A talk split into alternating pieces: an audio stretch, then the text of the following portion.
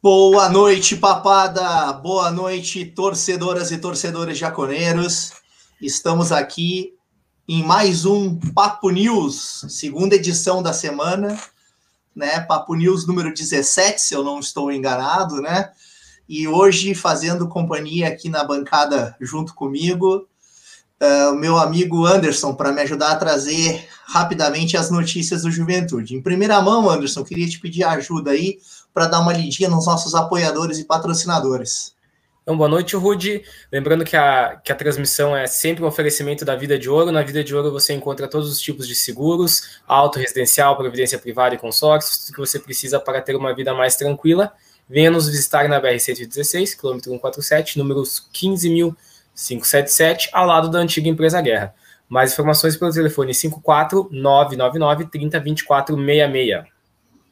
Também lembrando, só para lembrar o pessoal também que nos ajuda aí, o pessoal da Kenza Jaconeira, do Alambrado Alviverde, do Jacomantos e o Juventudista Carioca no YouTube. É isso aí. Anderson, a gente começa esse Papo News de hoje, sexta-feira, 21 de maio, do ponto onde a gente terminou o Papo News de sexta-feira, né? De terça-feira, desculpa. Terça-feira era anunciado aí o fechamento da negociação com Nicolás Blandi, centroavante argentino de 31 anos, do Colo-Colo do Chile, né? No, no final, acabou que fracassou essa contratação, né? O Juventude, por conta de alguns percalços e até algumas exigências do jogador de última hora, acabou desistindo do negócio, né? E já no final da janela, uh, uh, muito difícil de trazer não impossível, mas muito difícil de trazer um reforço vindo de fora. Final das contas, Juventude tinha fechado já um acordo com o Colo-Colo, a princípio com o Bland também, com seus procuradores, e exigências, né? Uns falam sobre questão de passagem, outros falam sobre questão de trazer a família, mas o, o que fica é que Nicolas Bland não vem para o Esporte Clube Juventude, né, Anderson? É, assim, a logística foi colocada como, como justificativa, mas essa problema de logística só existiu porque o Blunt não quis vir. Porque os problemas de logística eles só existiram por conta das exigências que o Blunt colocou de última hora que é, fica claramente exigências colocadas para travar o negócio. Então o Blunt não quis vir, aí não teve como fechar o negócio, e agora a vida que segue tem que ir atrás de outra. Eu ouvi até, uh, na, acho que foi na Rádio Caxias, né, falar que até animais de estimação tinham sido colocados aí como desculpa, né, que já que tinha conseguido passagem para ele, esposa e filho, mas ele só vinha se pudesse trazer os animais de estimação. É, Enfim. e Rudy, só para concluir, em defesa da direção também, eles foram fazendo tudo que foi possível para fechar a negociação, até que eles perceberam que o jogador realmente não tinha interesse e aí saíram do negócio porque não valia a pena continuar nessa, nessa situação. E com isso, né, Anderson, a, o foco do Juventude para as contratações muda, não é mesmo? Isso, agora com a janela muito próximo de fechar, dificultando qualquer negociação, o Juventude vai voltar as atenções para o mercado brasileiro. Então a gente lembra que o Juventude estava olhando o mercado sul-americano por uma questão econômica, por os jogadores, principalmente do ataque na América do Sul, nos outros países da América do Sul, jogadores de um nível melhor acabam sendo mais baratos que alguns jogadores aqui do, do Brasil que têm os salários muito inflacionados. Então agora o Juventude acaba tendo que ir para esse mercado. É muito possível que a gente acabe vendo alguém de menos qualidade do que, por exemplo, seria Nicolas Bland no Juventude. Tiveram algumas especulações, não é mesmo? Isso, a principal delas, quanto a atacante, é do possível retorno do Robertson, né? Conhecido, Robertson aqui que passou por três vezes no Juventude já. A de maior destaque foi a última, em 2016, um dos destaques do time na campanha da Copa do Brasil e do acesso à Série B do Brasileiro. E Robertson, que fez o que jogou o Campeonato Brasileiro do ano passado pelo Atlético Goianiense. E também o Juventude na, tenta, na tratativa com dois laterais esquerdos, ambas as negociações não tiveram avanço. Era novamente o lateral esquerdo do Botafogo, agora Deu um branco no nome do indivíduo? Consegue me ajudar, Rudy? Uh, Vitor. Quer dizer, mas o, o, o, lateral esquerdo do Botafogo, junto já havia tentado alguns meses atrás, e o ah, Moraes, que já tinha sido noticiado. Guilherme, né? Guilherme. Isso, Guilherme Santos. Isso, Guilherme, Guilherme. Santos. O, e o Moraes, que já tinha sido falado do interesse da juventude, jogador que foi destaque do Mirassol, jogando o Campeonato Paulista, e, a, e antes disso havia jogado pelo Atlético Goianiense, ele que tem base do Flamengo, Moraes, a lateral um pouco mais ofensivo, que o Juventude buscava demonstrar interesse, mas que as negociações aparentemente não tiveram evolução. Uma das grandes dificuldades em relação ao Moraes, né, é que ele pertence, ele tem passe fixado junto ao Atlético Goianiense. Né? Inclusive está se especulando que ele saia do Mirassol e vá para o Santos. Né? Isso é uma das especulações aí, e muito porque o Atlético Goianiense, direta ou indiretamente, não estaria a fim de auxiliar o clube que está brigando com ele na tabela pelas mesmas coisas, né? Que seria o caso do Juventude. Então, é um então, rival direto, né? Ao contrário do Robertson, que a princípio não, não é o passe, até pela idade, né? O Robertson já não, não é mais um guri o, Robertson teria mais uma facilidade e, e, vontade daqui a pouco de vir para o Juventude, né, Anderson? Mas o, o, Moraes não, o Moraes ele pertence ao Atlético Goianiense, se eu não me engano, tem contrato até o final do ano ainda com o clube goiano, né? E só para lembrar que rolou, eu percebi que rolou uma dúvida alguns torcedores. Esse Moraes não é aquele Moraes que era meio campo, que já deve estar tá bem veterano, que jogou no Santos. Não, é um Moraes, ele tem 23 anos, ele é um jogador jovem ainda, outro jogador. É, não é o mesmo, não é o mesmo nome. E fez um bom campeonato paulista, quem acompanhou aí falou, junto ao Mirassol, né? Mirassol que foi semifinalista do Campeonato Paulista, né? Foi eliminado pelo São Paulo na semifinal. E São Paulo que tá fazendo a final com o Palmeiras, né? Que acabou eliminando o Corinthians. É, ele foi Bom, o grande time do, do interior, né? Foi a melhor campanha, no fim das contas, foi mais longe entre os times do interior do, do Paulista. Isso. Mirassol do Eduardo Batista, né? Isso. Exato. Olha, não, não, estranha, não é de estranhar que venham alguns outros jogadores, ou do Mirassol, ou até de outras uh, equipes, né, para o Juventude agora acabando o campeonato. A gente não sabe de nada ainda, né? Se souber, com certeza você torcedor juventudista vai ouvir aqui no Papo News, mas eh, não é de se estranhar que a gente tenha jogadores indo desse mercado para o Juventude. Uh, seguindo aqui a nossa pauta, uh, saiu também, acredito que foi hoje ou ontem, ontem, uh, que o Juventude fechou uma espécie de intertemporada, né, num spa chique. hotel chique, é Otton, se eu não me engano o nome, lá na cidade de Itu, realmente o, o negócio é, é bonito lá, tá? Diária para mortais aqui é 850 pila, tá, pessoal? Para uma pessoa. Eu fui, eu me dei o trabalho de olhar no site. Então, claro que o Juventude deve ter, fechado, deve ter fechado um pacote interessante. Tem piscina, tem academia, e realmente, assim, uh, mostra o quanto o Juventude está levando a sério esse início de competição, né? Fazer uma intertemporada fazia muito tempo que a gente não via, não é mesmo, Anderson? É, e, e o Juventude pensando que vai jogar em Cuiabá, um, um, clima totalmente diferente do que os jogadores têm enfrentado aqui, então faz esse, esse período curto para dar uma leve adaptação, por mais que não seja o mesmo clima, né? Mas já faz uma ponte para depois ir para Cuiabá e concentra, né? Mantém todo mundo focado esses, esses dias aí para depois a estreia, que é um jogo importantíssimo, né? Um jogo que é jogo de seis pontos contra o Cuiabá. Tu não e também uma maneira de manter os, os jogadores uh, em concentração, né? Evitando até aquela escapadinha famosa que a gente vê que pode Sim. daqui a pouco tirar jogador por desfalque por Covid, né?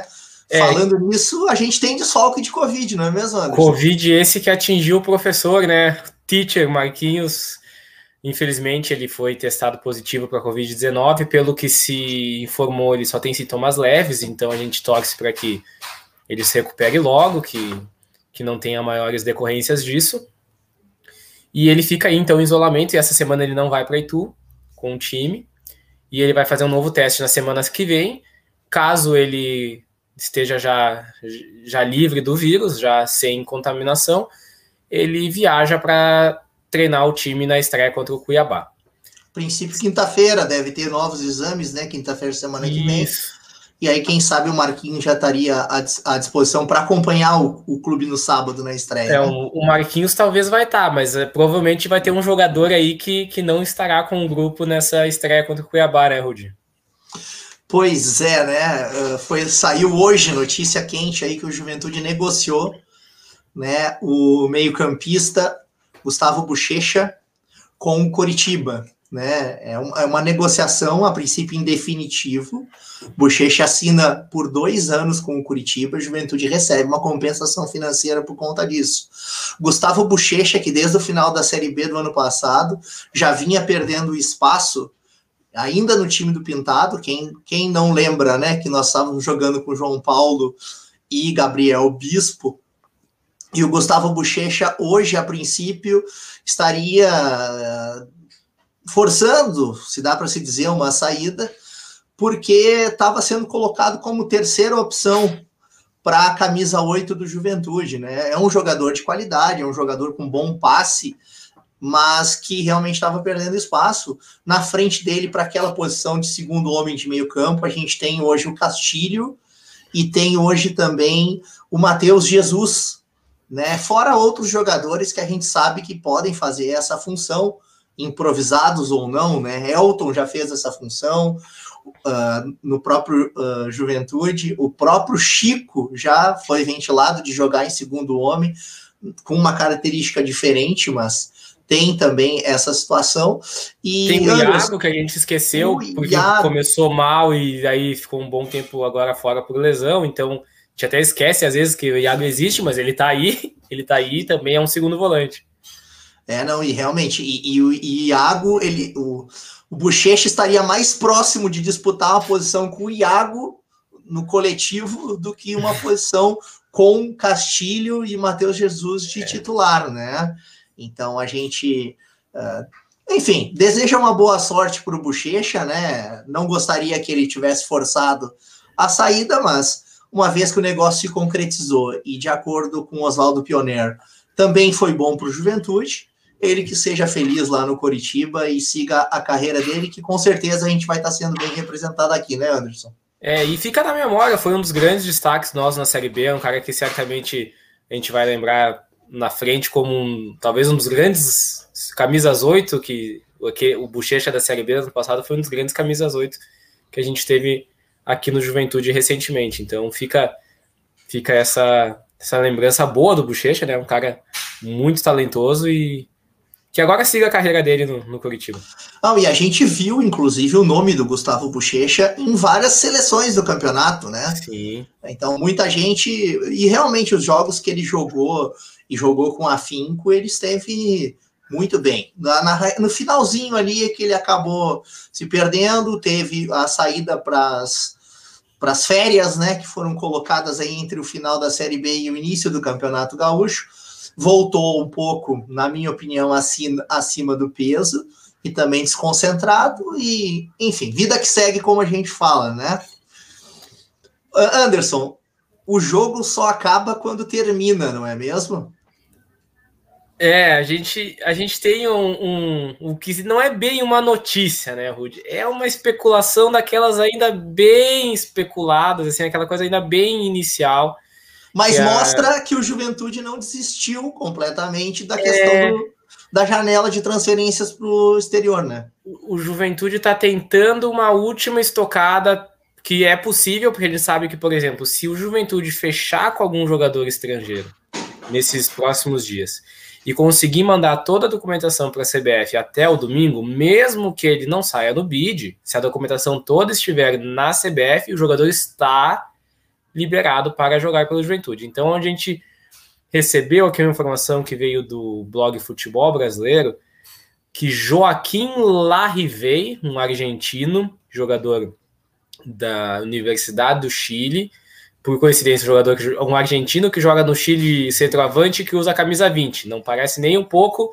a mesma história do, do Nicolas Band, mas esse é um pouquinho mais, mais velho, de 30 e 36 anos, isso, né, Rudy? 36 anos. 36 anos, ele estaria recebendo saudade de times brasileiros. Que times brasileiros ele, esse site aponta? Ceará, Fortaleza, Botafogo, Juventude, Cuiabá e Atlético, que é o Atlético, o Atlético, o Atlético Paranaense, né? Com aquele TH estranho. Então, é muito ainda por cima, a gente não tem maiores informações, só para trazer para vocês mesmo que o Juventude, em tese, não está totalmente largando o mercado internacional. As chances são bem pequenas, o tempo é muito curto, tem gente concorrendo, a gente não sabe qual é o tamanho do interesse da Juventude, onde que essa sondagem foi, mas aparentemente o Juventude, o Juventude ainda olha para esse mercado.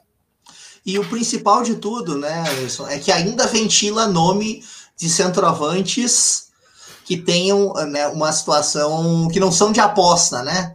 Eu acho que a aposta do Juventude é o Matheus Peixoto e aí tenta buscar alguém que tem um nome consolidado no mercado.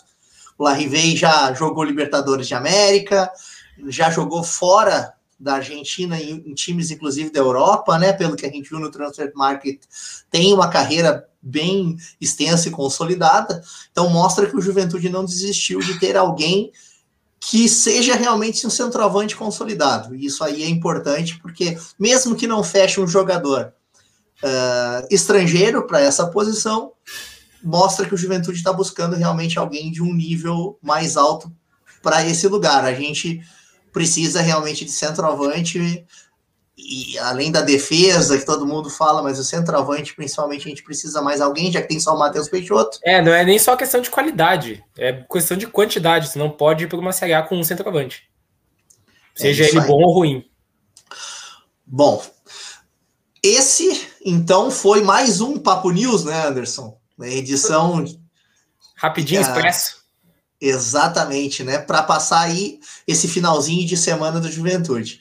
Papo News volta na terça-feira que vem, nesse mesmo formato, uh, trazendo as notícias do Juventude, mas não percam a programação da Web Rádio Chaconeiro, né? No sábado tem Papo das Gurias, até segunda ordem mantido no sábado, né? Naquele esquema que a gente conversou. E na segunda-feira, a segunda edição do Papo de Boteco. e aí com o Rude, né? Com o Rude no Papo de Boteco. É, o meu, o meu passe é um pouquinho mais alto, a gente é. vai negociar isso aí. Mas assim, é um programa que já nasceu grande, né, pessoal? Estourando todas as. extrapolando todas as expectativas aí então, não percam as novas, novas programações da Web Rádio Japaneiro. Da minha parte, um abraço. Um abraço, Anderson. Obrigado abraço. por ter participado hoje. E tchau!